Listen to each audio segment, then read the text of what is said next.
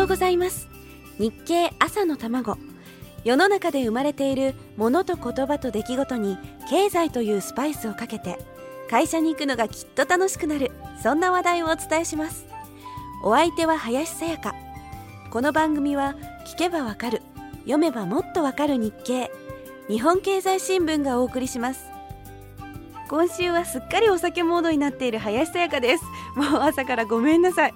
ところで5月27日付の日経のコラム「春秋」にはお酒に関する歌が紹介されています。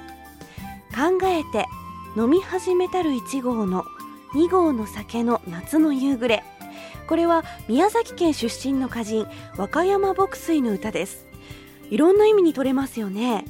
夏の夕暮れに何か考え事をしながら1号2号とお酒を飲んでいる人の姿にも思えますし本当は何も考えずにいっぱい飲みたいんだけど体のことを考えて1号でやめとこうと考えてるのにやっぱりついもう1号飲んでしまう。そんなお酒好きな男の人の姿も浮かんできますね。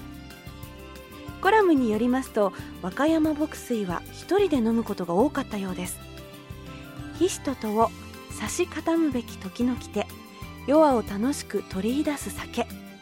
玄関の戸締まりをする時間が来て彼はいそいそと鍵をかけると戸棚の中からお酒の瓶を取り出してきてきっと湯飲みのような器で楽しそうに飲むんですよね。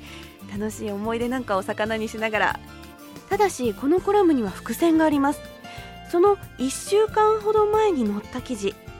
厚労省研究班の発表によりますと1人でお酒を飲む男性はたとえ量が適量であっても飲酒による脳卒中のリスクが高くなるらしいんです。1人で飲むよりも仲間と楽しく飲んだ方がストレスが発散できて脳卒中の予防につながる可能性があるんだそうです。なんとなくわかる気がしますね。いざいざと共に杯進めつつ仲間欲しかり酔わんぞ今夜。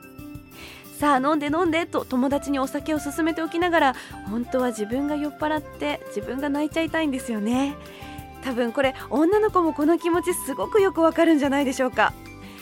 もしも今生きていらっしゃるならぜひ一度一緒に一杯飲んでみたいものですね。和歌山牧水さん。